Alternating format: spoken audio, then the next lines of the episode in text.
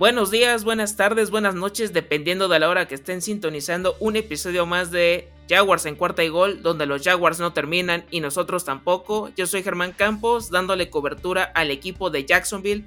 Te recuerdo como siempre las redes sociales, arroba cuarta y gol Jaguars, 4TA, YGOL Jaguars y por supuesto la cuenta personal arroba GKB90, GSAVE90 en Twitter para resolver todas tus dudas sobre este episodio o de cualquier otro tema en específico. Semana 7 ya comenzó en esta temporada 2021 de la NFL, sin embargo la franquicia de Florida está en bye week y por eso vamos a hacer un repaso de lo que ha sido este arranque de campaña para los Jacksonville Jaguars y tengo a tres invitados de lujo para hablar acerca de ello. Algunos de ustedes ya los conocen o si es la primera vez que nos sintonizan, pues van a saber de quiénes estoy hablando empezando por las damas. Hortensia Islas de NFL Girls, ¿cómo estás? Hola, muy bien, muchas gracias por la invitación, Germán. Ya, aquí listos para platicar de nuestros Jaguars un ratito. Perfecto. Siguiendo en este orden, Héctor Escalante, ¿cómo te encuentras? Muy bien, Germán. Muchas gracias por haberme invitado en este, este programa especial sobre nuestros Jaguars. Y espero que la pasemos bastante bien. Así será. Y también está con nosotros Julián Fernández. ¿Cómo estás? Hola Germán, Mucho, muchas gracias por la invitación y pues bueno, como dicen mis compañeros, es hora de, hacer un pequeño recuento de, lo, de las primeras semanas que nos entregaron nuestros Jaguars.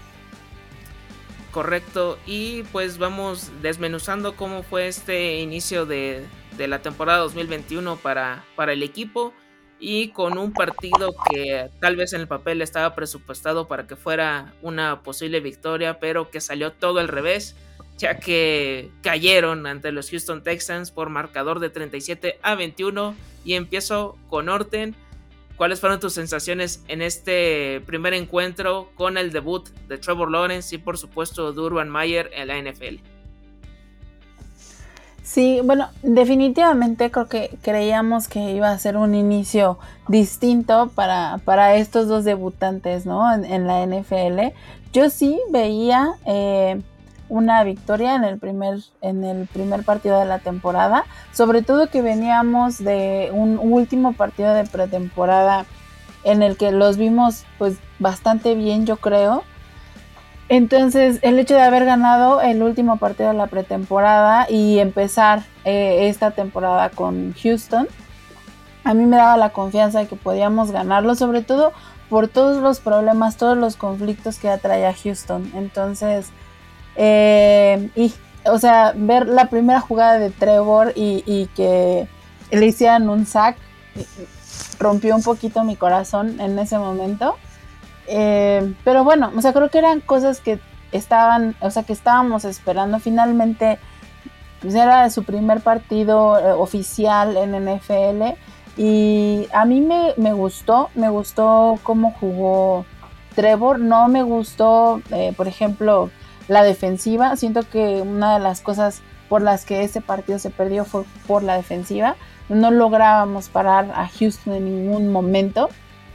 Entonces, creo que para mí ese, ese ha sido como el, pequeño granito, ¿no? Que, hemos visto mejorías, pero que creo que en el partido contra Houston eso fue lo que nos hizo perder. Y bueno, pues los desafortunados intentos de, de Lambo, ¿no? Que también, pues, después de regresar de, de la lesión, ya, ya no fue el mismo. Entonces, digo, creo que vimos a un buen Trevor, o sea, metieron tres touchdowns en el partido y creo que eso también estuvo bien, pero definitivamente esperábamos muchas mejores cosas de, del equipo, ¿no?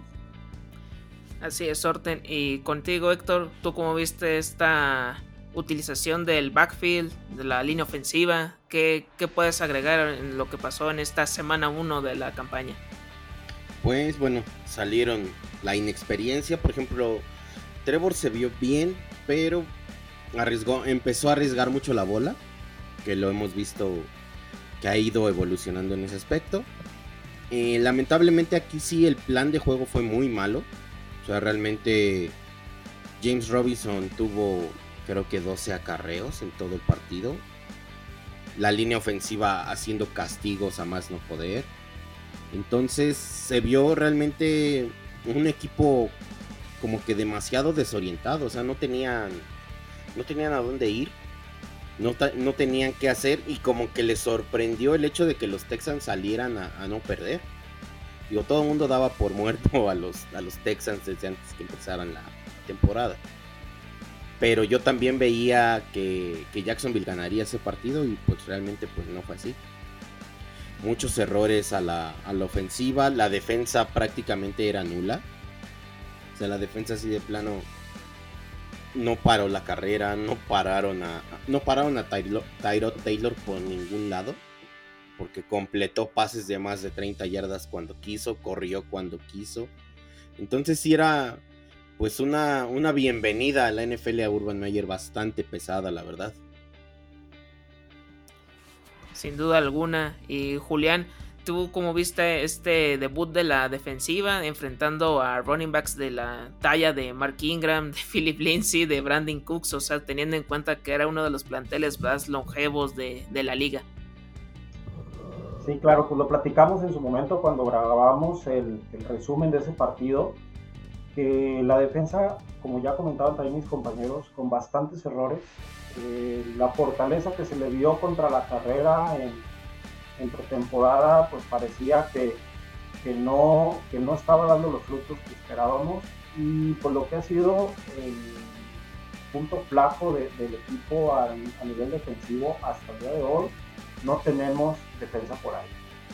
los corners no terminan por, por hacer su trabajo con coberturas muy efectuosas, incluso ya le costó el trabajo así de Henderson y es, este, de llamar la atención que, al día de hoy nuestro líder en, intercepciones sea un safety.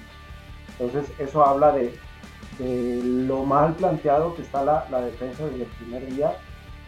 Entonces, eh, recapitulando un poquito a nivel ofensivo, como ya platicaban, eh, tuvimos un ataque unidireccional, o sea, fue, un exceso de, pases los que tuvo que intentar Trevor Lawrence. La verdad es que, eh, pues, con, un ataque así, con una defensa así, parecía que se nos venía la noche en la temporada. Sin duda alguna, yo por mi parte, sí, un partido difícil, que fue de hecho, en el grupo de WhatsApp lo, iba viviendo también de cómo estaban desesperados con ciertas jugadas, ciertas decisiones. La utilización más que nada de Carlos Hyde no me gustó nada, que fuera el running back que tuviera más participación, sabiendo que es un corredor para mí un poco efectivo, prácticamente nulo, sabiendo de las, de las cualidades que tiene James Robinson. La línea ofensiva sí cometió muchos holdings, eh, offsides, y eso también afectó cuando iban carburando alguna ofensiva, no pudieran generar puntos. Eh, costó trabajo poder llegar a, zona roja y creo que las armas que, tuvo en esta ocasión estuvieron ahora sí que como que efectivas a secas con Chenault, con, con Shark, con, con, Marvin Jones, como que hicieron lo, necesario pero no, no, no, lograron algo más y lamentablemente se dio esta, este primer revés en la temporada para, para los Jacksonville Jaguars para la semana 2, el debut en, casa, eh, recibiendo a los Denver Broncos, un partido que para mí me sorprendió que fuera muy, muy disputado, con pocos puntos, eso sí, y con todo y que hubo mejorías, se, perdió este duelo por marcador de 23 a 13. Empiezo contigo, Julián. Eh, ¿Qué mejorías viste en, en Trevor Lawrence y en algunas piezas de la ofensiva? Claro, mira, yo creo que la mejor progresión que hubo del equipo para ese segundo partido estuvo en la línea ofensiva. Todo eso que comentábamos de errores y castigos que se presentan en la, semana 1 se vio completamente revertido para la semana 2. Incluso hasta se empezó a ver ya eh, gozos de una línea ofensiva mucho más productiva y con, con mayor protección hacia Trevor Lawrence. Y otro de los factores que yo creo que empieza a verse en este segundo partido a favor de nuestro plan de juego es que ya regresan mucho más toques para James Robinson y eso hace que también Trevor Lawrence tenga que tirar muchos menos pases y a pesar de que todavía tenía las inconsistencias, todavía tiró, este, no recuerdo si dos o tres intercepciones ese partido, ya se empezaba a esbozar un poco de mejoría el plan de juego de una semana a otra. Sí, de hecho, a comparación de lo que sucedió en ese partido, creo que hubo bastante que, ajustaron, pero no fue del, todo suficiente. Héctor, ¿tú cómo viste en esta ocasión a, la defensiva? O sea, ¿cómo pudieron contener a Bridgewater, a Javonte Williams, Melvin Gordon, Corland Sutton? ¿Tú, ¿Tú cómo lo viste? Pues mal. Digo, a final de cuentas, Cortland Sutton hizo lo que quiso. Ahí se vio, ese partido yo creo que fue la, la decisión por la cual mandan a Henderson a otro lado, ¿no? Porque Cortland Sutton lo hizo como quiso. O sea, se veía muy mal hasta para taclear, ¿no? Entonces, sí era, era desesperante ver cómo Teddy Bridgewater, un coreback que no tiene brazo, o sea, un coreback que, que su brazo es limitado, digámoslo así, para nivel de la NFL, te esté completando pases de más de 35 yardas. O sea, eso es muy, muy habla muy mal de, la defensa secundaria. Aquí la defensa por tierra se vio un poco mejor. Ahí igual se vio la, mejoría del equipo de una semana a otra. Pero a final de cuentas tuvo muchos errores mentales. Que fue, que los, fue lo que nos sacaron del partido. O sea, de repente iban, ya tenían una tercera y 15 y les hacían 20 yardas o era una tercera y cinco y era obvio que iban a, este, a lanzar, mandaban una defensa preventiva contra, contra la carrera, ¿no? Entonces ciertas cosas que no se han pulido o no se pulieron en ese momento, pero lo más evidente fue la, la secundaria que realmente no, no más no hizo nada, nada más hubo una jugada ahí de Griffin que pudo haber interceptado a principios del primer cuarto, de ahí en fuera no hizo más la secundaria, o sea, nada más vio cómo, cómo voló el balón y ya. Correcto, y Orten, hay que recordar que aquí se dio el primer touchdown de devolución de patada de Jamal Agnew, que se cayó el estadio en cuanto cayó esa anotación. Y fuera de eso y el touchdown inicial, creo que sí estuvo un poco inoperante o, ineficiente la ofensiva. ¿Tú ¿Tú qué viste en esta ocasión de lo, del partido contra Houston en contra de Denver? Pues sí, vimos una mejoría del, equipo. O sea, creo que el, hecho de que no viéramos tantos castigos, que creo que ese ha sido una constante esta temporada. O sea, hemos visto, o sea, me voy a dar a la tarea de buscar cuántos castigos ha cometido el, equipo en esta temporada. La verdad es que creo que nunca había visto una temporada tan castigada como esta. Y han sido errores, o sea, errores en donde dices, no es posible que, estemos teniendo eh, eh, estas, estas consecuencias por estas jugadas, ¿no? O por estos errores que tiene el, equipo.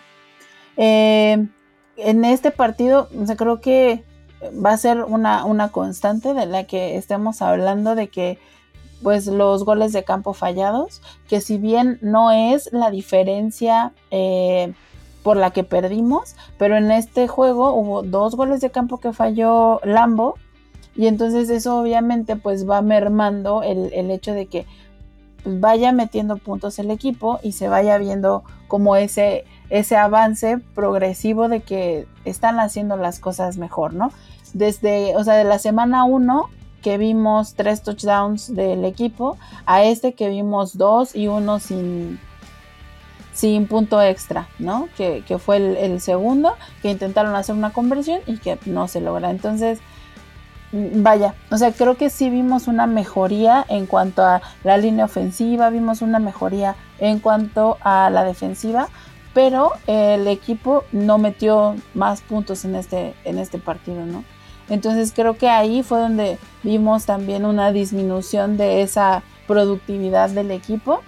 Eh, y creo que había como un, una eh, intención de, Trevor de, demostrar a través, o sea, en este partido, demostrar que podía hacer eh, buenos pases, que podía hacer mejores cosas y entonces eso también pues lo llevaron a que cometiera errores y que tuviera intercepciones, ¿no? Entonces sí, o sea, creo que sí vimos mejorías en, en una parte del equipo, pero vimos un retroceso en otra parte. Coincido, sí, se quedó en, en un llamerito para poder hacer algo más allá y se perdió contra un equipo que empezó bien con un 3-0 y que hasta el momento se ha caído de forma horrible, que ya tiene marca de, de 3-4 y quién sabe cómo vaya a terminar su, temporada, pero creo que dentro de todo se, vieron cosas positivas dentro de este duelo. Y el de la semana 3, un partido que a mi consideración yo sí pensé que iba a ser un duelo muy complicado, más que nada una, un día largo porque era contra una de las ofensivas más explosivas dentro de la NFL como son los Arizona Cardinals.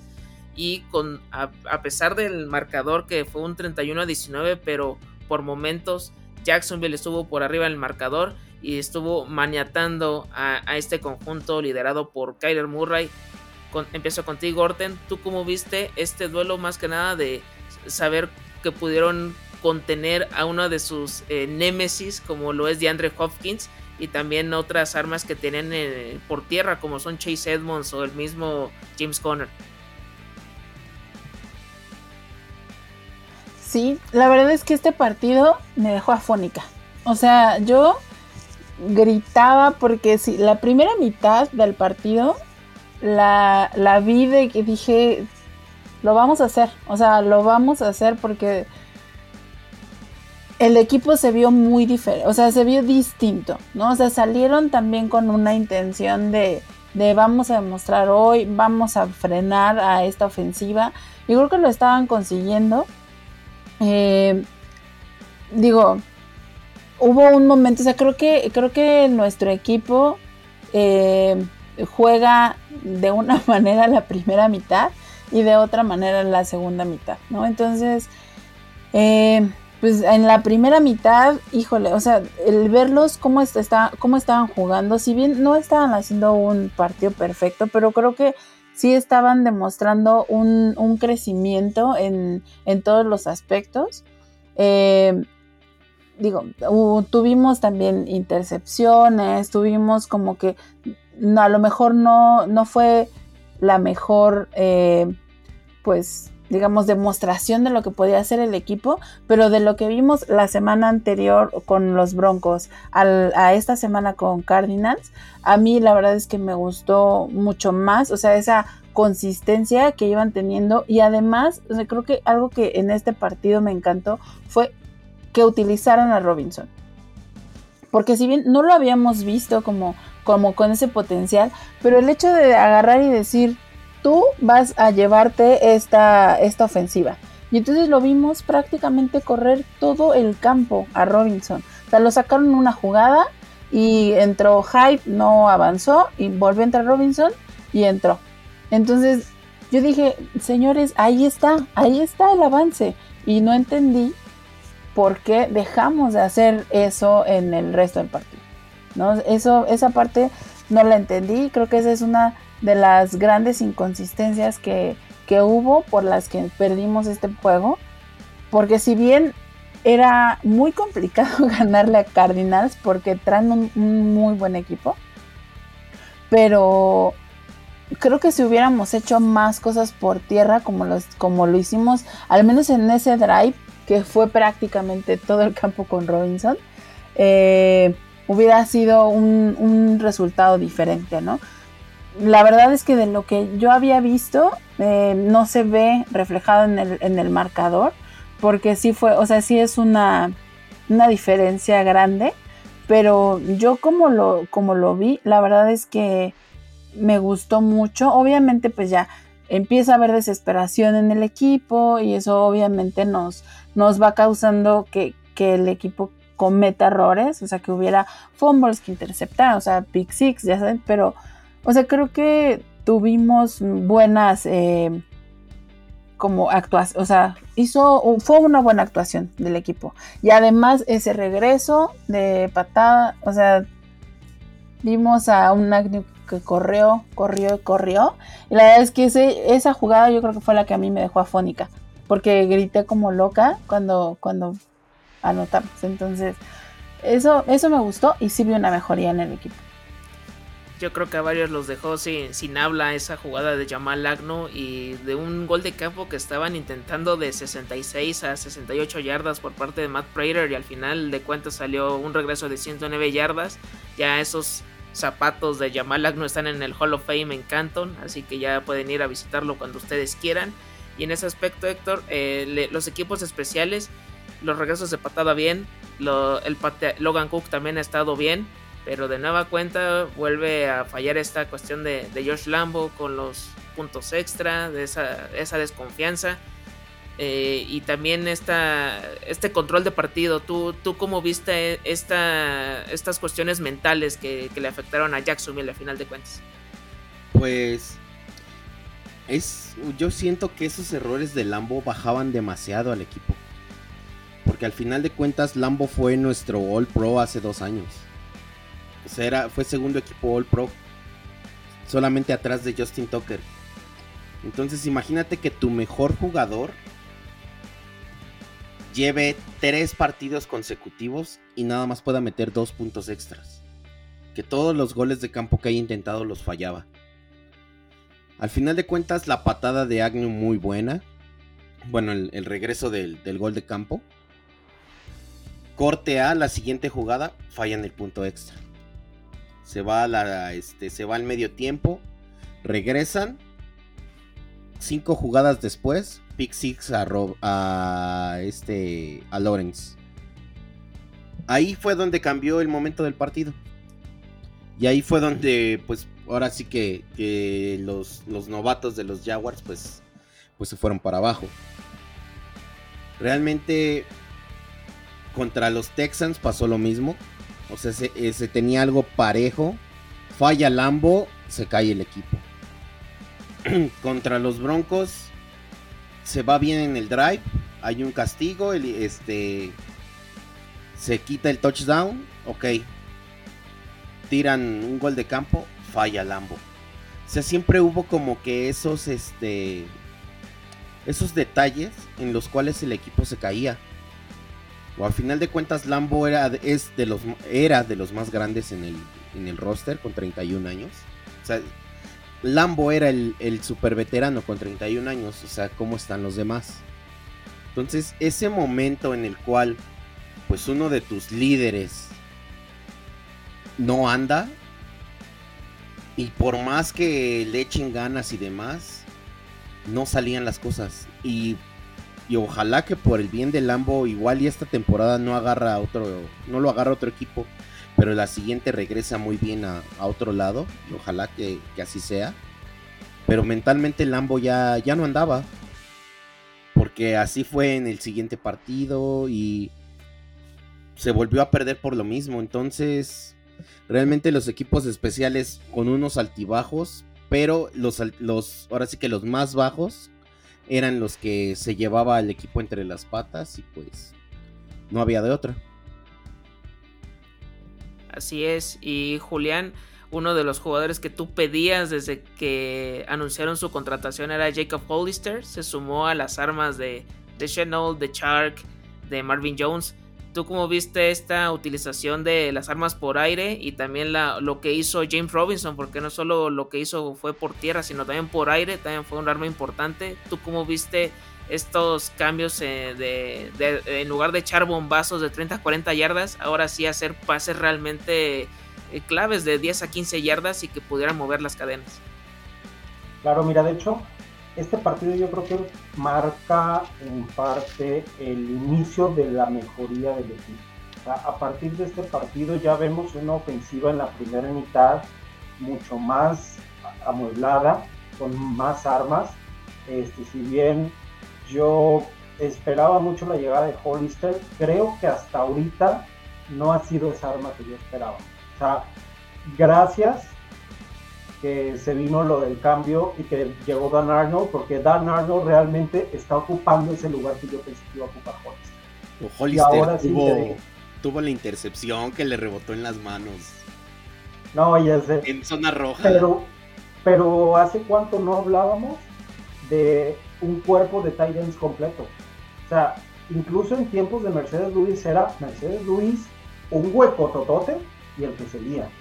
Y hoy estamos hablando de que tenemos a un Dan Arnold, que tenemos a Jacob Hollister, que tenemos a Manhurst, e incluso si llega a regresar O'Shaughnessy en la temporada. A Farrell. Farrell, fíjate que no me gusta. no, sé si Farrell vaya a tomar la, el estilo de, de tight end defensivo, o sea, tipo Manhurst, que es más de bloqueos, pero a, a su aporte ofensivo no me gusta Farrell me gusta más lo que veo de Dan Arnold, lo que veo de, de Hollister o incluso lo que veo de Shaw. Y otra cosa que yo creo que eh, marca positivamente eh, este partido, que es como, como comentaba Orten hace un momento, que ahora sí ya vemos una ofensiva bidireccional. En los dos primeros juegos vemos una ofensiva que hasta cualquier equipo de hormiguitas sabía leer, porque era bloquea a los receptores y se les acabó el juego. Ahora no, ahora ya hay receptores, pero también hay tight ends, pero también hay corredores, ¿no? Entonces, eso nos habla ya de, una ofensiva mucho más amueblada, con más incertidumbre para las defensivas de, oye, van a pasar largo, van a pasar corto, van a correr, o va a ser una jugada optativa por parte de Lorenz, porque lleva más de 100 yardas corridas en esa también es un arma por, piernas el, güero. Eh, lo que sí yo veo que todavía no cuajaba bien, también lo comentábamos hace un momento, el manejo del tiempo de juego. Vemos a un Jacksonville muy prometedor en la primera mitad y vemos al mismo Jacksonville de juguete que hemos visto eh, anteriormente en la segunda mitad. O sea, como que echaban toda la carne al asador, llegaba el medio tiempo y se desinflaban porque ya no les quedaba combustible en el tanque, ¿no? Entonces yo creo que eso marca la pauta de este juego y al menos de los dos que siguen. Sin duda alguna, Julián, y para concretar, a mí me, dejó buen sabor de boca el haberle peleado a un equipo que hasta el momento sigue invicto dentro de la liga. Es el único, 6-0. Y, o sea, podemos decir, es una victoria moral si le pueden decir así, pero pues creo que en ese aspecto me, me, puedo quedar tranquilo que con unos jugadores más y unos ajustes puede ser esto algo más allá en la temporada y pues por supuesto dentro de dos o tres años dentro de, Florida. Semana 4, un duelo de felinos. Thursday Night Football, el primer prime time que, tenemos en, esta campaña en contra de los Cincinnati Bengals. Un duelo que se tenía eh, manejado hasta, cierto punto con una ventaja considerable, pero las desconcentraciones costaron caro y al final un field goal de Ivan McPherson fue lo que nos dio otro descalabro. 24 a 21 en esta ocasión. Y ahora arranco contigo, Julián. Ya comentaste lo de Trevor Lawrence, que no solo sabe pasar, sino que es cuando se anima a correr y es cuando se le enciende el chip de que ya estoy enfrentando a también otro Nemesis que estuve en el college, Joe Burrow, LSU Clemson y ahorita fue Jacksonville contra Cincinnati. ¿Tú cómo viste esta, incluso estas ganas de hasta concretar una cuarta y gol él desde una formación escopeta y no dársela a James Robinson o cualquier otro jugador?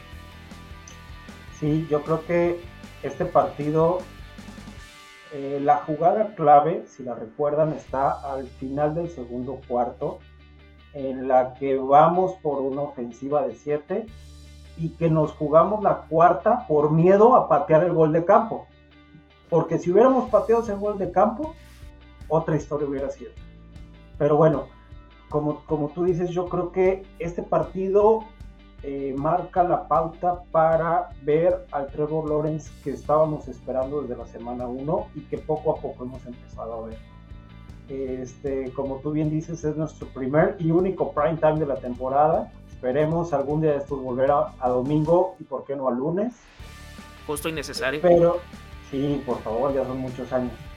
Pero me gusta lo que veo del equipo, me gusta que definitivamente aquí ya empezamos a ver el plano ofensivo que tanto pedimos en las primeras semanas y que tanto criticamos en su momento en conversaciones anteriores entre nosotros que decíamos el señor Mayer no se ha dado cuenta que está en la NFL o qué onda, porque nos está presentando eh, libros de jugada que ni en el Madden jalan, ¿no? Este, pero bueno, ya vemos en, en este partido una, progresión bastante interesante. Me gusta el aporte defensivo que, se deja ver en este, en este partido, si bien todavía no, no cuaja la defensiva, todavía seguimos teniendo muchos defectos. Yo creo que este es el primer partido en el cual la defensiva ya le empieza a jugar al equipo. Ya empieza a ver este, jugadas eh, muy importantes de Drach que detiene en tercera oportunidad. Eh, si mal no recuerdo, aquí viene la, primera intercepción de la temporada en este juego. Y pues definitivamente perdemos en, los últimos minutos del partido por ese gol de campo, que volviendo a lo que decía en un inicio, si en la última jugada del segundo cuarto hubiéramos tirado el gol de campo y lo que era lógico, si hubiera anotado, hubiera representado el empate y vámonos a tiempo extra. Y quién sabe, o hubiera venido una actitud muy diferente de los Jaguars para la segunda mitad y un mejor manejo del juego. Pero lo que sí, una vez más, vemos a un Jaguars en la primera mitad y a otro Jaguars muy distinto en la segunda. Sí, ese cambio de chip casi siempre se da en el tercer cuarto, es cuando dan el bajón, muchas veces no llegan ni siquiera a anotar, se quedan en cero y es cuando el momento del partido cambia a favor del equipo rival.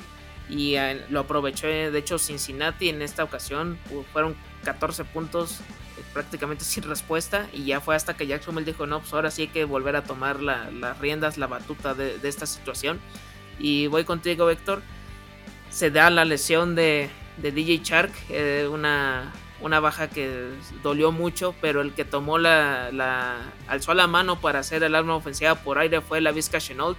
Fue importante no solo a media distancia, sino también con los bombazos que llegó a lanzar Trevor Lawrence. El mismo Jamal Agnew, también colocándose como un arma importante. Y Jay Robinson se, se destapó con sus dos touchdowns. ¿Tú cómo viste esta actuación de la ofensiva en general? Pues fue mucho mejor, ya fue más balanceada, que eso era algo que comentó Julián y nosotros lo habíamos dicho anteriormente. Algo que ya no hacía que Trevor fuera tan predecible. Agnew fue cuando tuvo una super recepción, no sé si recuerden que este en el segundo o en el tercer cuarto que fue muy buena, muy buena recepción, demasiado este acrobática. Y bueno, de Chenault se vio bien, pero había quedado a deber. Y siento que ha quedado a deber todavía. Ha tenido muchos drops esta temporada. O sea, parece que esta es su temporada de novato y no la pasada. Porque sí, realmente ha tenido jugadas clave en las cuales no las ha, no las ha completado. Pero aquí podemos ver pues el potencial que puede llegar a tener la Vizca, ¿no? Y bueno, obviamente el caballo de batalla que es, que es Robinson. Hyde tuvo pocos acarreos, pero tuvo un buen promedio de yardas. O sea, también fue productivo el hecho de que lo, que lo metieran al partido. Y pues hay que destacar que en este encuentro no hubo intercepciones. Es el primer encuentro que, que Trevor no tira ninguna intercepción. Entonces, pues bueno, se puede decir que va mejorando poco a poco la, ofensiva. Digo, ya no están los castigos de la línea ofensiva. Ya se corre el balón. Hay como que más química entre Trevor y los receptores. Y bueno, ahora pues también no hubo entregas de balón por parte de Lawrence. Entonces creo que al final de cuentas salimos ganando hasta que aparecieron los videos, ¿no? Pero pues eso ya fue el sábado. y sí, ya después de, este partido, pues fue lo de Urban Mayer, que me quedo en Ohio, y pasó lo del video viral, y pues eso ya fue cuestión extra cancha. Su, esposa es la que lo debe de, checar bien en este asunto, y ya Shad Khan dijo hay que recuperar el respeto y la confianza de la institución en un comunicado todo formal.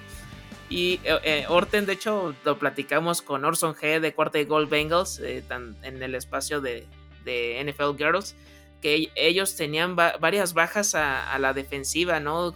como Jesse Bates, que era uno de los cornerbacks, y que también de su ofensiva, saber que no iba a estar el mismo T. Higgins y que a pesar de todo pudieron contener en su momento a Joe Mixon, a Tyler Boyd, a Jamar Chase en la primera mitad. ¿Tú cómo viste este accionar de que pudieron ah, contener a, a un equipo que también poco a poco se está convirtiendo en uno de los más explosivos dentro de la NFL? Sí, a mí me gustó mucho este, este partido. Siento que salieron con, con un chip y una integración completamente distinto todo el equipo. Eh, también el hecho de, ver ese, ese avance, ese ataque ofensivo de, los Jaguars a mí me gustó mucho. Y además, eh, en este partido pudimos ver a Matthew Wright como, como nuestro pateador. Entonces, eh, pues tuvimos la oportunidad de verlos pues al menos no tenían que, intentar la, ¿cómo se llama? La jugada, ¿no? De, dos puntos por el temor de, fallar los, los, goles de campo o el punto extra. Entonces empezamos a ver eh, justo ya a este pateador dar sus, sus, primeros puntos al equipo. Y creo que eso, efectivamente, como decían, ¿no? Va dando más confianza para que puedan jugar muchísimo mejor y, eso era lo que, lo que veíamos, ¿no? Y como les comentaba hace rato, o sea, vemos a unos Jaguars en la primera mitad que ya no salen a jugar en la segunda mitad. Entonces, sí creo que, que aunque lo hicieron muy bien en, estos eh, primeros 30 minutos, el, hecho de, de, haber intentado un, un, este, un touchdown o haber jugado en cuarta oportunidad para conseguir más puntos que intentado un gol de campo, como bien decía Julián hace rato. Eh, eso fue lo que, lo que hizo que el partido ya no siguiera para nosotros, ¿no? Eh, y también nuestra defensiva se cayó para regresar en la segunda mitad y ahí fue donde empezaron a meter los puntos los Bengals y, se nos fue de las manos. Entonces, Creo que esos fueron más bien errores mentales y de cocheo que, de los mismos jugadores, ¿no? O sea, como, como de la eh, como evolución que ya traían. Pero sí, efectivamente vimos ya a unos Jaguars diferentes. O sea, yo sí creía que este partido de verdad lo ganábamos. Yo ya me sentía así de que nuestro prime lo logramos. Pero bueno, pues, finalmente nuestros Jaguars nos, dan este tipo de, cosas. Estamos los fans de hace tiempo acostumbrados a este tipo de trato de parte de nuestro equipo. Pero sí, efectivamente vimos en este un, mejor desempeño de, del equipo. A mí la verdad es que me gustó mucho ver a Trevor lanzar de esta manera, jugar de esta manera, como tomar estas decisiones en el campo que lo hacen ser ese, ese coreback que estamos esperando que sea. Entonces eso a mí, con eso yo creo que me quedo de este partido, eso me gustó mucho.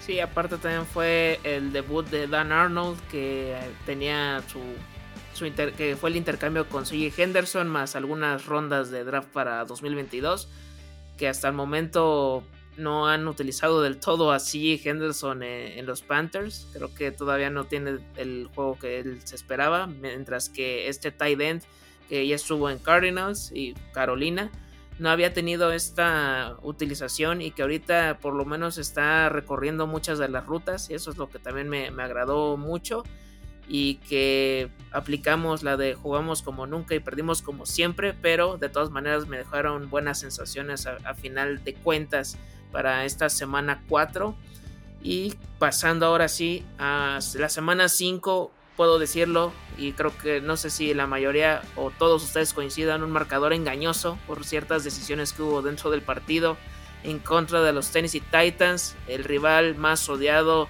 de la FC South, y quedó a favor del equipo visitante, 37 a 19. Y ahora comienzo contigo, Orten. ¿Tú cómo viste más que nada estas decisiones eh, polémicas de, del fumble que no era fumble de la primera serie ofensiva que lo marcaron al final de cuentas como touchdown la jugada de Ryan Tannehill que Jason lo, lo, llega a, bajar a hacer el sack y parecía que era fumble y lo marcaron pase incompleto y a lo mejor otras jugadas que también fueron claves. ¿Tú cómo viste si estas jugadas llegaron a afectar realmente al accionar del partido o crees que esto ya fue quitando todo eso pudieron haber sido algo, algo diferente? No, creo que sí afectan este tipo de, de decisiones que al final o sea, sí, sé que son parte del juego, pero, hijo, o sea, el hecho de que empieces eh, prácticamente con puntos en contra, ¿no? O sea, después de que vas avanzando y, por una decisión así tienes ya los puntos en contra, ¿no? El, equipo trató de, sobreponerse porque pues, en la siguiente eh, serie lograron anotar, pero, o sea, volvemos con, las fallas, ¿no? Con las cuestiones mentales y porque pues, pues, otra vez no empezamos con fallas del pateador y, y, entonces ya traemos como esta desventaja y a mí me parece que en este punto los árbitros ya estaban tomando muy malas decisiones y no solo en, en este partido de, de, los Jacks, sino hemos visto muy malas decisiones arbitrales en diferentes partidos. Eh, y en este caso en específico, creo que sí nos afectaron, ¿no?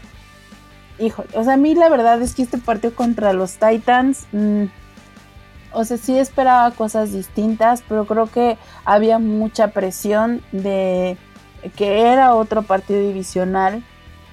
Ya habíamos perdido uno que creíamos que no íbamos a perder. Y después de cómo jugaron contra los Bengals, me parece que estábamos todos tanto ellos como los aficionados y los jugadores estábamos esperando que el enfrentamiento contra los Titans fuera de una manera completamente distinta, ¿no?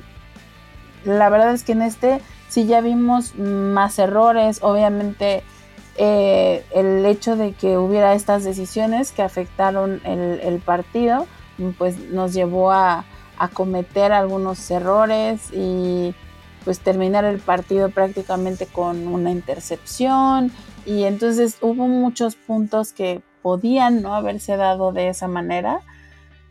Pero bueno, pues el partido contra los Titans siempre es así, ¿no? O sea, es muy fuerte, es, es un partido que en un momento se puedes controlar y, y entonces, como dices, ¿no? O sea, más allá de, de cómo se ve el marcador, cómo quedó, es eh, cómo jugaron, cómo lo hicieron. Y aunque no fue el mejor partido que, nos dieron los Jaguars, creo que pudieron aprender mucho de, de este partido y que por eso vinieron las siguientes consecuencias. Sin duda. Y Héctor, eh, ahora sí que hemos enfrentado en varias ocasiones, o el equipo se ha enfrentado a Derrick Henry. No importa quiénes estén en la defensiva, siempre pasa por encima qué se tiene que hacer contra este tipo de jugadores. Y sabiendo también que Ryan Tannehill estaba sufriendo con su línea ofensiva, se pudieron hacer algunas capturas. Pero a pesar de todo, toda la ofensiva pasó a través de este running back que sigue siendo muy dominante. ¿Tú cómo viste el accionar de, toda la, esta zona del campo? Pues bueno, se hace muy evidente el hecho de que hay que encontrarle un compañero a Miles Jack. Porque Demian Wilson no lo es. O sea, realmente aquí sí se vio la ausencia de alguien como Schobert, ¿no? Que ahora que lo cambiaron, dijeron que lo iban a dejar en la banca porque, pues bueno, no entraba en planes, no, era para el, esquema. no entraba en el esquema y te hace falta ese linebacker, ¿no? Y una sexta ronda, ¿no?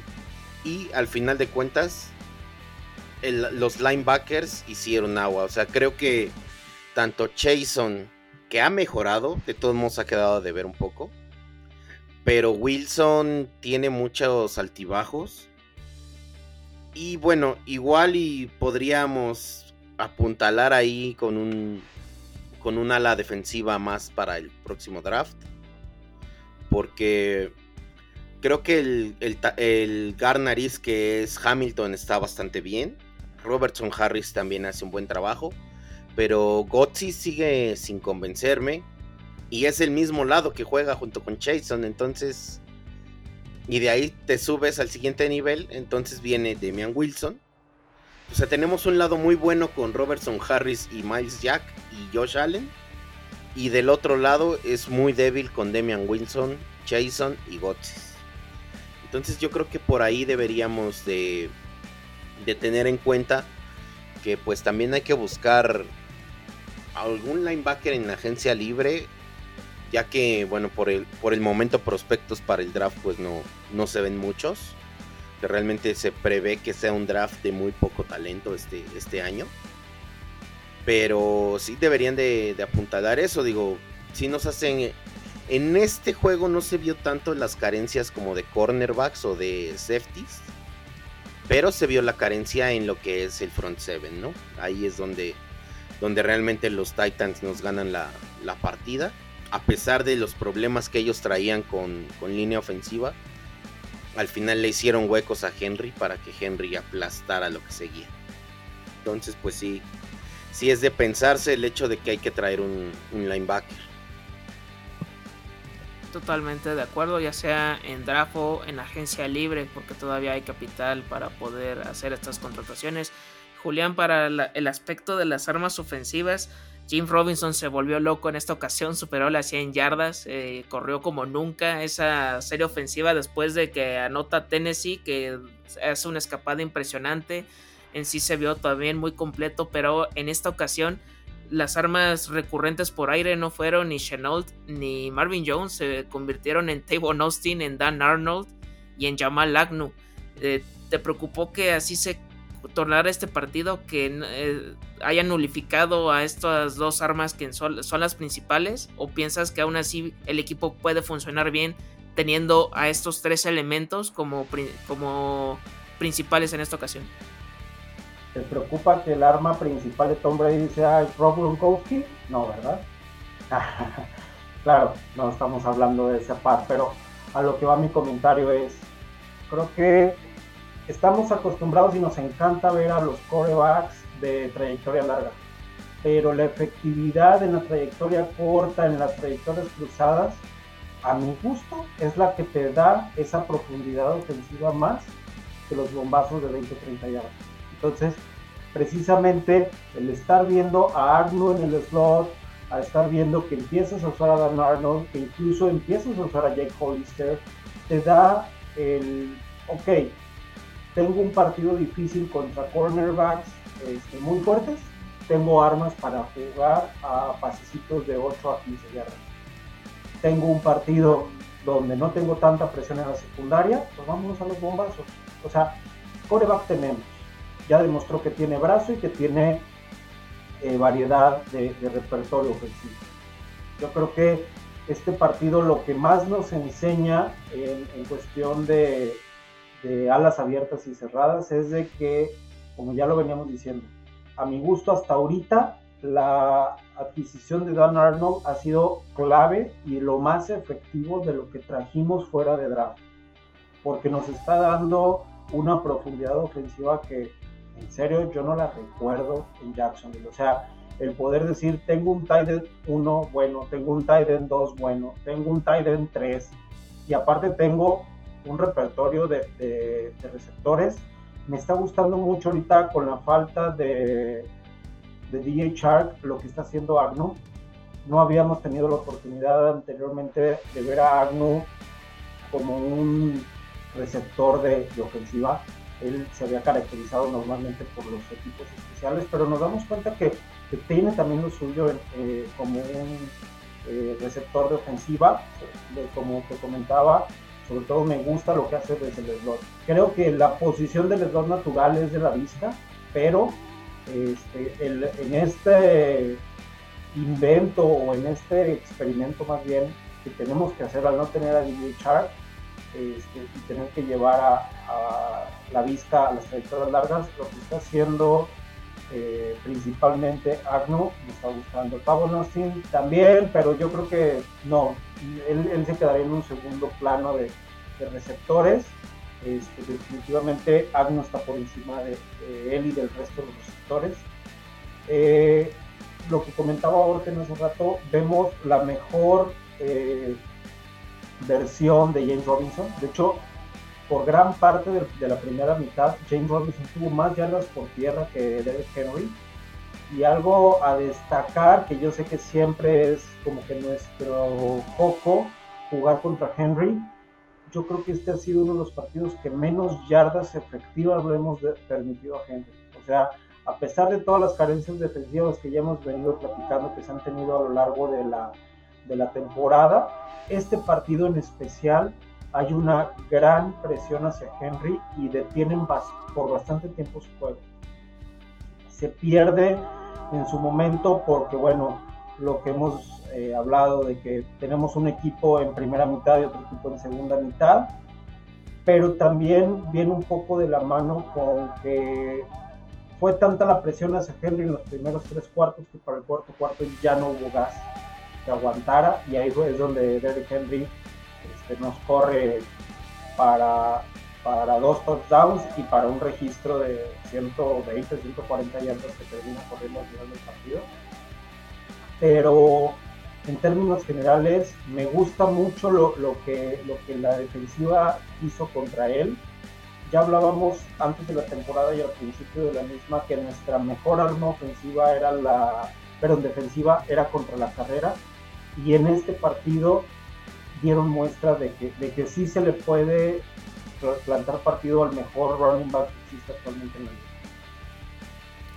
Sí, eso también te deja tranquilo por, por quién es y sabiendo que también los elementos que, que están eh, son, son jóvenes, también no tienen tanta experiencia como, como otros que hay dentro del equipo. A mí otra de las cosas que, bueno, a mí no me agradaron tanto es que en las, en las dos cuartas y gol que tuvieron, una le salió bien, que fue el pase en zona de anotación para Hollister, que estaban en, la yarda 1, se me hizo raro que fueran por pase, por un momento pensé que no lo iban a lograr. Y la otra fue que hayan ido con Carlos Hyde en ese intento de acarreo y no, darle el balón a, James Robinson, que estaba siendo el, mejor jugador en ese momento. Eso no, me agradó en ese aspecto. Y lo del pañuelo rojo, que fue un show de si lo lanzaba o no Urban Mayer, para que le estaba preguntando a los jugadores, que a la afición. Y como que hasta después de uno minuto y medio o dos se decidió hacerlo. Como que esas cosillas también tiene que activarse por instinto hacerlo así de que yo, yo lo aviento porque estoy seguro que no fue primero y diez, no fue pase completo, o sea, como no, no, fue fumble, o sea, como que esas cosas no tiene que pensarlas tanto y, para que esto le va a servir para aprendizaje a Auron Mayer en, más adelante. Y sí fue un marcador que no, no le gustó a, nadie. Y para ir contemplando ya la semana 6, llegó por fin eh, romper esa sequía, esa marca de 20 partidos sin conocer el triunfo. Los Jacksonville Jaguars en su segunda casa, Londres, venciendo 23 a 20 a los Miami Dolphins. Hasta Jacksonville se lanzó del estadio del Tottenham de lo emocionado que estaba. Julián, ¿qué, ¿con qué te quedas? Ahora sí que vamos a quitar jugadores. ¿Qué sensaciones tuviste de principio a fin en este partido? Ver a un equipo completo los cuatro cuartos. O sea, este es el primer partido en el que realmente vimos al equipo conectado en ofensiva y en defensiva, que vimos al equipo motivado. Eh, no sé si, si el hecho de, decir, bueno, pues más mal ya no podemos estar, vamos a un borrón y cuenta nuevo aquí en, en Londres, que cabe mencionar que era la primera vez que jugaban en este estadio, porque todas las ediciones anteriores lo habían jugado en el Wembley. Esta era la primera vez que jugaban en el estadio del Tottenham. Y yo creo que el sabor de boca que nos deja a todos este partido es, por fin, o sea, tengo un fin de semana redondo en el cual me quedo contento con la ofensiva, me quedo contento con la defensiva, me quedo contento con los equipos especiales, me quedo contento con, con todo, ¿no? Además que creo que eh, siempre el, jugar contra Miami o contra Tampa o contra Atlanta, que regionalmente son nuestros, nuestros rivales, si bien no, no, no es nuestro rival de cabecera que es Tennessee, pero el, jugar contra los equipos de Florida o contra Atlanta, que son los, los que regionalmente nos, nos pelean un poquito la, la afición, pues siempre es un triunfo moral, ¿no? Y qué mejor que en Londres romper la racha de 20 contra los Dolphins y con lo que había sido el coco de la temporada hasta este partido, no habíamos anotado un solo gol de campo y en este partido ganamos con tres. Sí, se rompe también esa marca de tres field goals, dos de ellos de más de 50 yardas, que eso también, si algo podía poner este final de, toque de telenovela, así fue. Y también Sí, sin duda. Héctor también llegó este jugador, hablando de Neville Lawson, en su carrera había hecho una intercepción con los Raiders en cuatro años y con los Jaguars se encuentra con el balón, este tipo de cosas, o sea, todo se dio en esta ocasión. ¿Tú cómo viste este partido también de principio a fin, con el kicker, con el, con el jugador que tú me digas? Pues, para empezar, yo me desesperé un poco, ya que los Dolphins nos anotaron en el primer drive. fue como que, ay, cabrón. ¿Por qué? Porque para mí Tua no es alguien de respeto. No es un coreback. Que... sin equipo. Sí, ya, ya hasta lo van a cambiar. Mis Dynasty lloran. Entonces, este, el hecho de que nos acompletaran esos pases tan fácil y nos estuvieran corriendo, sí dije, no, hombre, ahora qué va a pasar, ¿no? O sea, empezó pues muy mal porque prácticamente se comieron más de medio cuarto en su primer drive los delfines. Y luego entra Trevor, tres y fuera. Los delfines se juegan una cuarta, no la hacen. Nosotros nos jugamos una cuarta y tampoco. Pero al final de cuentas sí fue pues sí son muchas emociones encontradas, ¿no? Y bueno, lo del gol de campo es una sensación de, yo ver a, a, Wright, que la verdad pues no se ve que tenga mucha pierna. Pues lo ves muy morro, lo ves ahí todo flaquito, todo... No sé, como que yo decía, no, este no la va a llegar, o sea...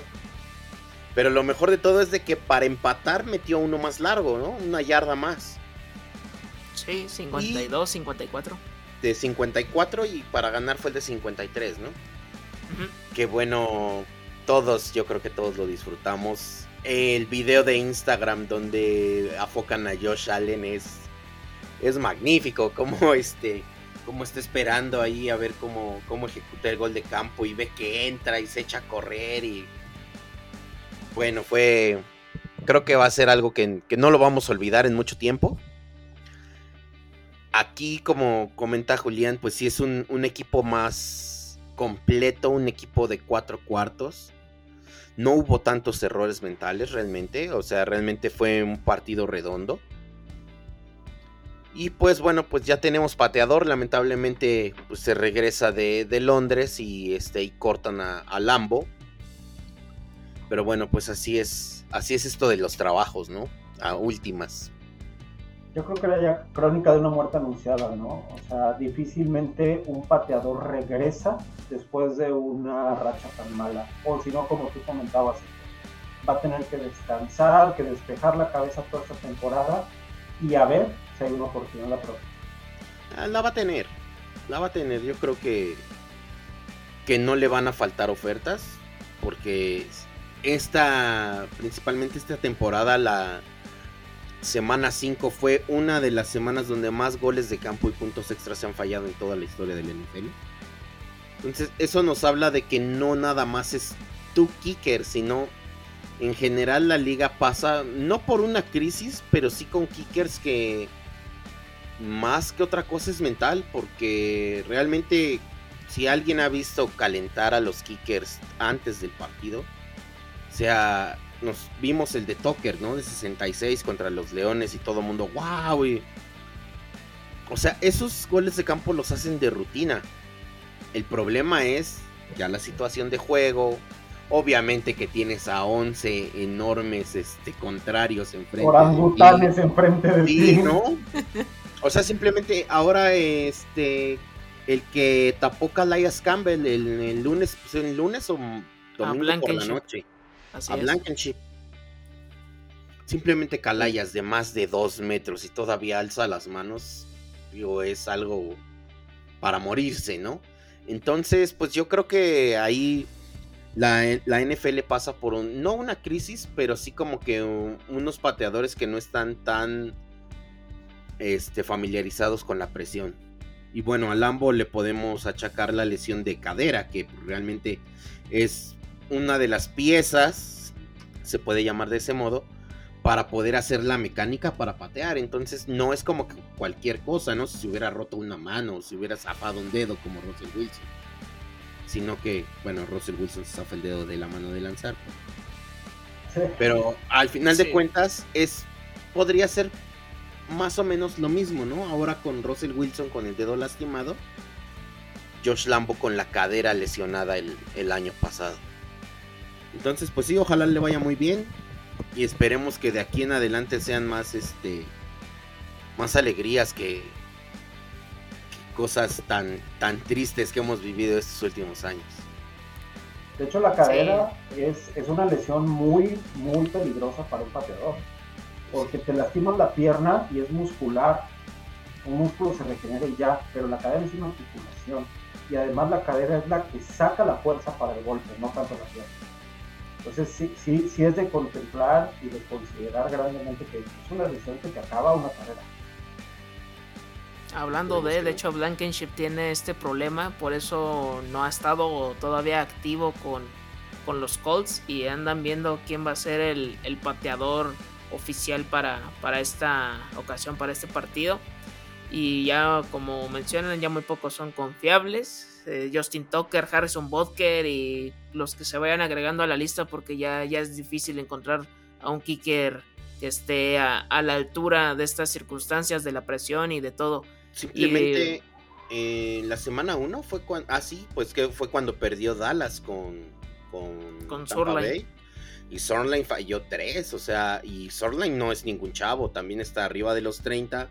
Era de los más confiables y era de lo mejor que tenían los Rams en su momento. Y también vino a hacer, a hacer muchos errores, a errar varias, varias patadas. Entonces, pues si no es, como lo comentaba, pues no es algo exclusivo de, de los Jaguars. Correcto, y voy contigo Orten, pues Matthew Wright, aparte de ser el héroe que prácticamente se llevó el balón y prácticamente lo que quisiera del estadio, que estaba usando el número que, que portaba Gardner Minshew, que es el 15, el mágico, el celestial. También una de las formas que también se le pudo ganar a, a Miami es que por aire estuvieron muy parejos porque las armas estuvieron ahí al pie del cañón, Gesicki, Wild por parte de Jaguars, Marvin Jones, eh, Dan Arnold, pero la clave fue el backfield y es aquí donde Jeff Robinson tuvo más yardas que todos los corredores de Miami.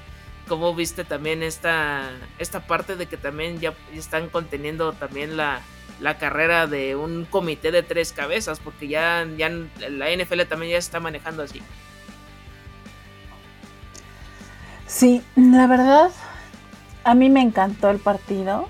Eh, obviamente hay muchas cosas que todavía pueden hacer mejor los Jaguars. Pero creo que una es la consistencia, ¿no? O sea, que vimos unos, unos Jaguars durante todo el partido. O sea, no de que se fueron al descanso y regresaron unos Jaguars distintos. O sea, no. Ya en este partido lo, lo pudimos ver esa consistencia durante, durante todo el juego. Y además, o sea, otra de las cosas que creo que es muy importante es que metieron puntos en todos los cuartos. Entonces, eso no habían hecho en ningún otro partido. Y creo que esta es una de las claves para, para como mantener esa confianza. Y es, o sea, el mantener la bola lo suficiente como para anotar en cada uno de los cuartos. O sea, eso para mí es, es, debe ser un básico para, para el equipo. Eh, también, bueno, pues en este partido Trevor se convierte en el primer coreback novato en ganar un partido en Londres, entonces también para él, y además es, su primer partido ganado como coreback del NFL, entonces, o sea, se juntaron un montón de cosas.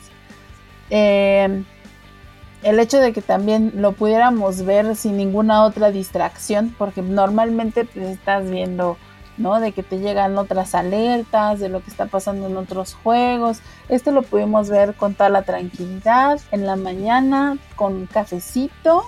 O sea, todo, todo bien, todo tranquilo. De hecho, yo estaba en live, o sea, me, tocó transmitir con, con las NFL Girls en, en la mañana. Entonces, Em, imagínense, empezamos diez y media la transmisión.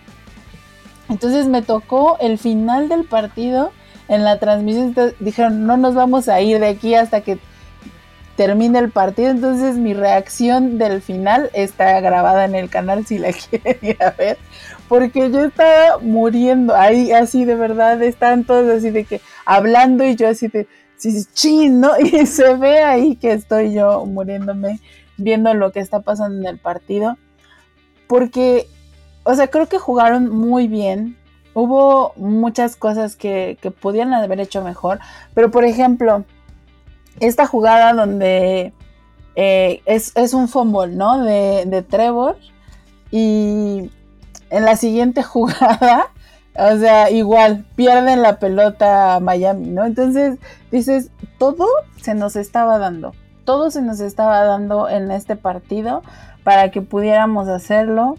Eh, vimos mejor, o sea, esa conjunción del equipo, creo que ya la vimos muchísimo mejor.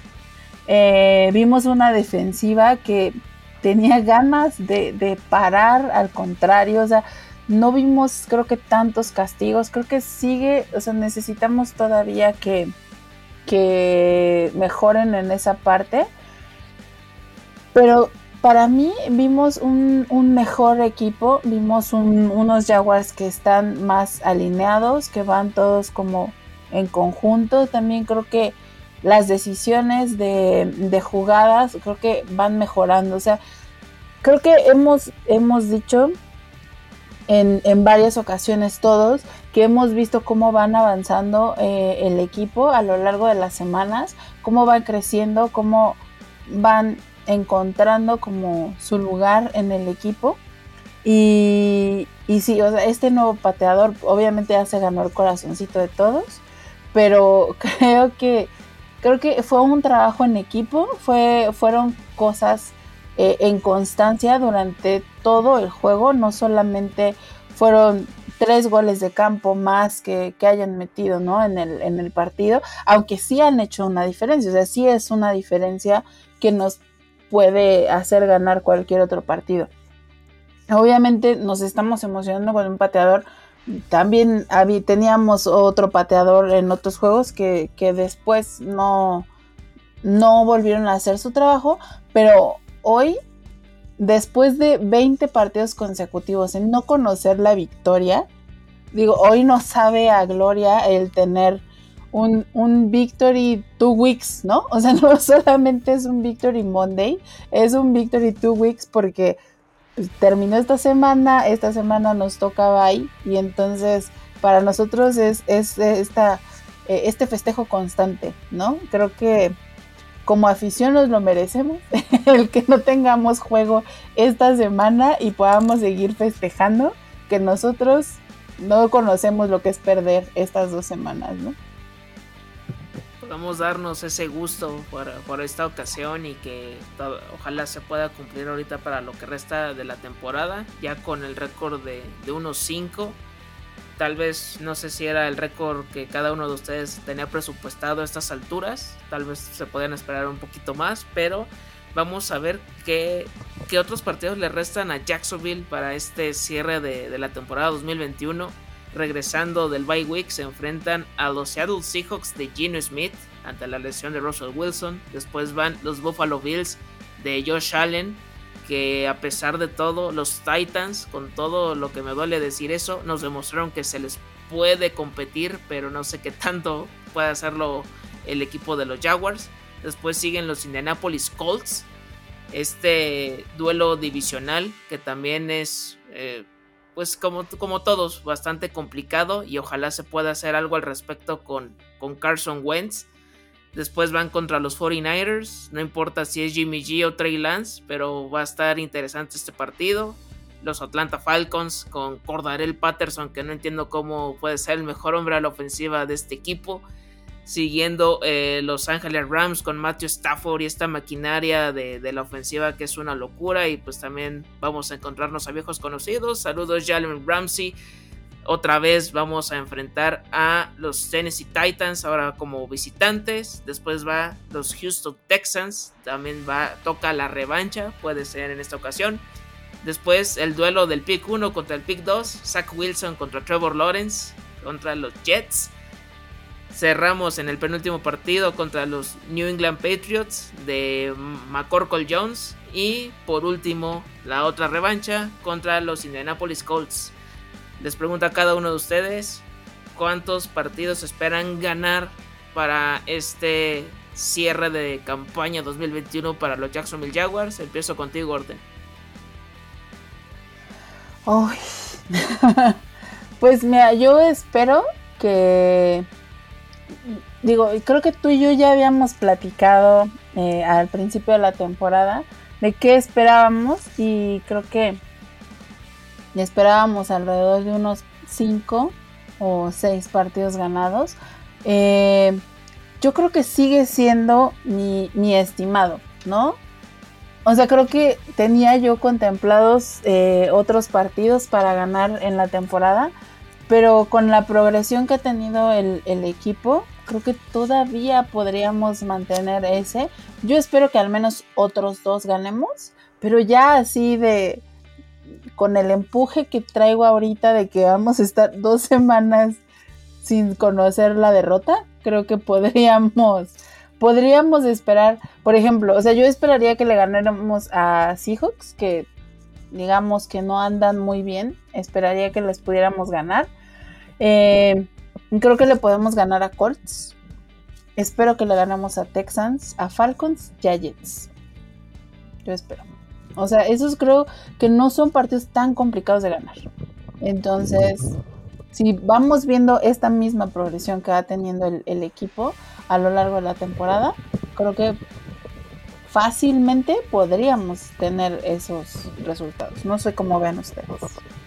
Venga, Héctor, ¿tú cómo ves el panorama en lo que resta de la temporada? Muy parecido al de Orte, realmente yo espero que se le gane a Colts a los Falcons, a los Texans y a los Jets. No sé por qué el duelo contra los Pats va a estar bien cerrado. A pesar de, de lo que es. Eh, no andan los Pats tampoco. Entonces probablemente y ahí podríamos dar una sorpresa. Lo veo difícil ganarle a los Titans. Eso sí ni qué decir de Rams ni, Bills, ¿no? O sea, ya ellos están prácticamente en otra liga, ellos son, son contendientes al Super Bowl por ambas conferencias. Pero todos los demás los veo los veo cerrados. Por ejemplo, a los Jets, la verdad, cada que pasa una semana más en la en la temporada, yo veo que los Jets nada más no levantan son un desastre tanto a la ofensiva como a la defensiva. Zach Wilson ha sido muy errático. Realmente, pues no tiene nada de talento alrededor. Entonces, el pobre se las ha visto muy mal. Ojalá que no sea, no se vea igual que Sam Darnold ah, eh, dentro, dentro de dos o tres años. Los Seahawks sin, sin Wilson sí son un, un equipo cualquiera, no es como que tengan todavía cómo, cómo defenderse. Entonces yo, yo veo muchos partidos de los que nos restan cerrados, sobre todo porque, porque mm, hemos ido en progresión. Entonces eso también te da un poco de, aliento en pensar que igual y al final de la temporada puede cerrar con dos victorias contra los Pats, contra los Colts, o hasta con los Jets, ¿no? O sea, Jets y Pats, y probablemente a los Colts, imagínate, simplemente cerrar con esas tres victorias sería algo que, nadie hubiera pensado. Estaría de lujo que pudiera ser así el, el final del récord para los Jacksonville Jaguars. Julián, ¿tú estás de acuerdo con Orten y Héctor o tú ves más partidos, los mismos o menos partidos? Mira, más que decir cuántos partidos o no pudiéramos llegar a ganar, ahí les doy una estadística reforzando un poquito lo que comentaba. Ocho de los próximos rivales traen un récord perdedor hasta ahorita. Y todos ellos están o en el mismo récord que Jacksonville o con un partido más ganado. Como bien dice Héctor, eh, el caso de Rams de Tennessee y de Buffalo, ellos están en otra liga. Ellos no tenemos nada que hacer.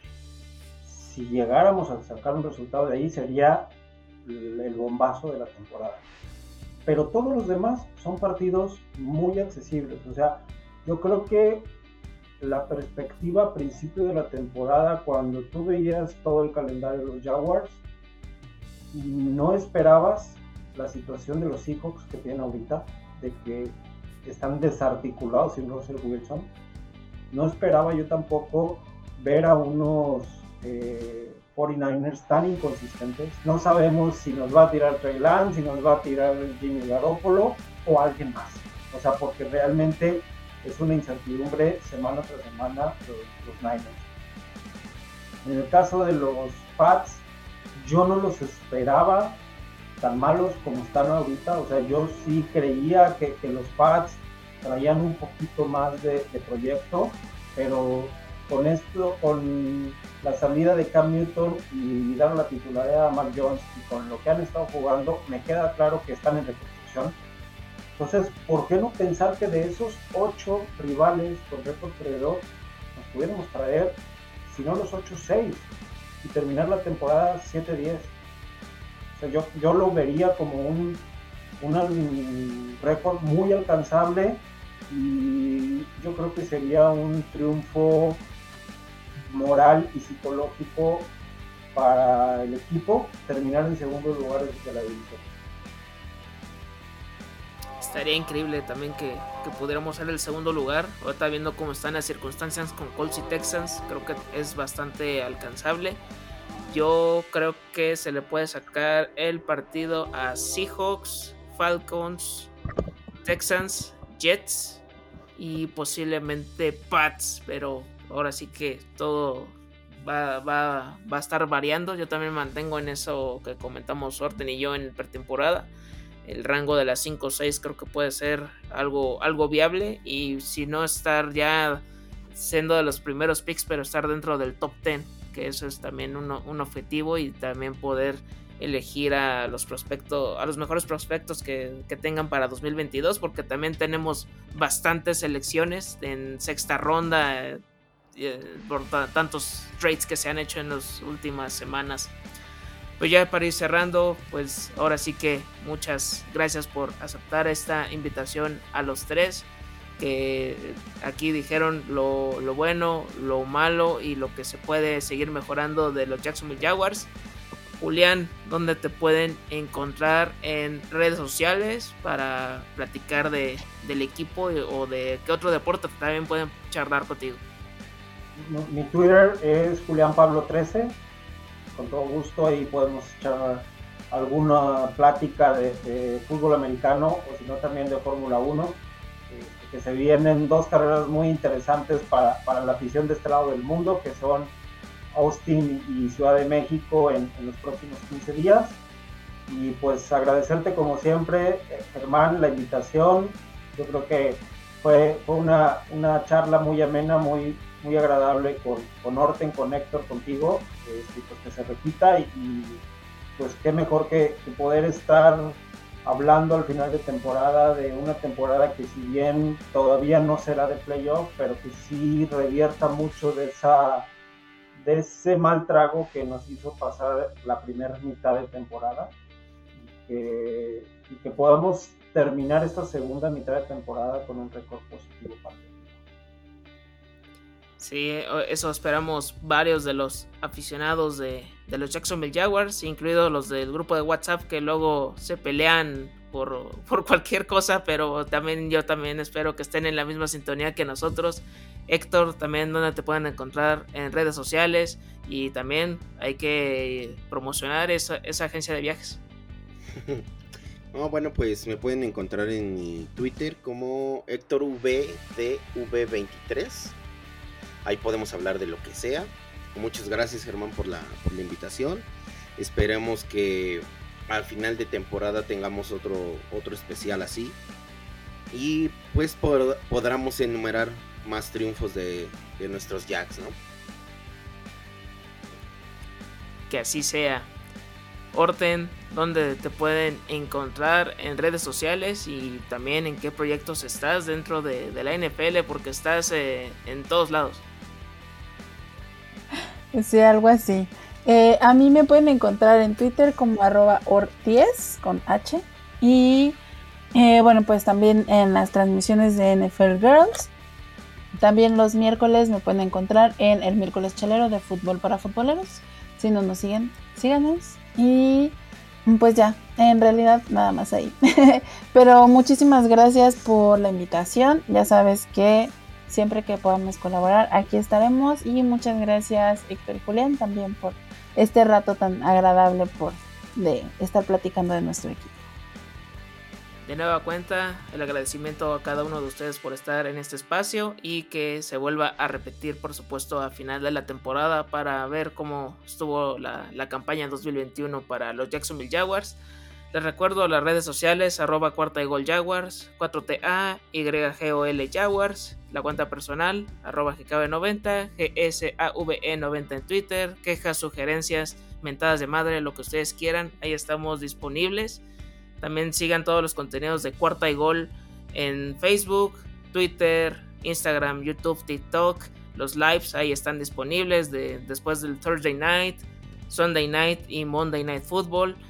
También no se olviden de sintonizar la cobertura de la mayoría de los equipos de la NFL con podcasts semanales, con al menos dos episodios por cada uno de ellos. No, no tienen desperdicio y espero que esto haya sido de su agrado.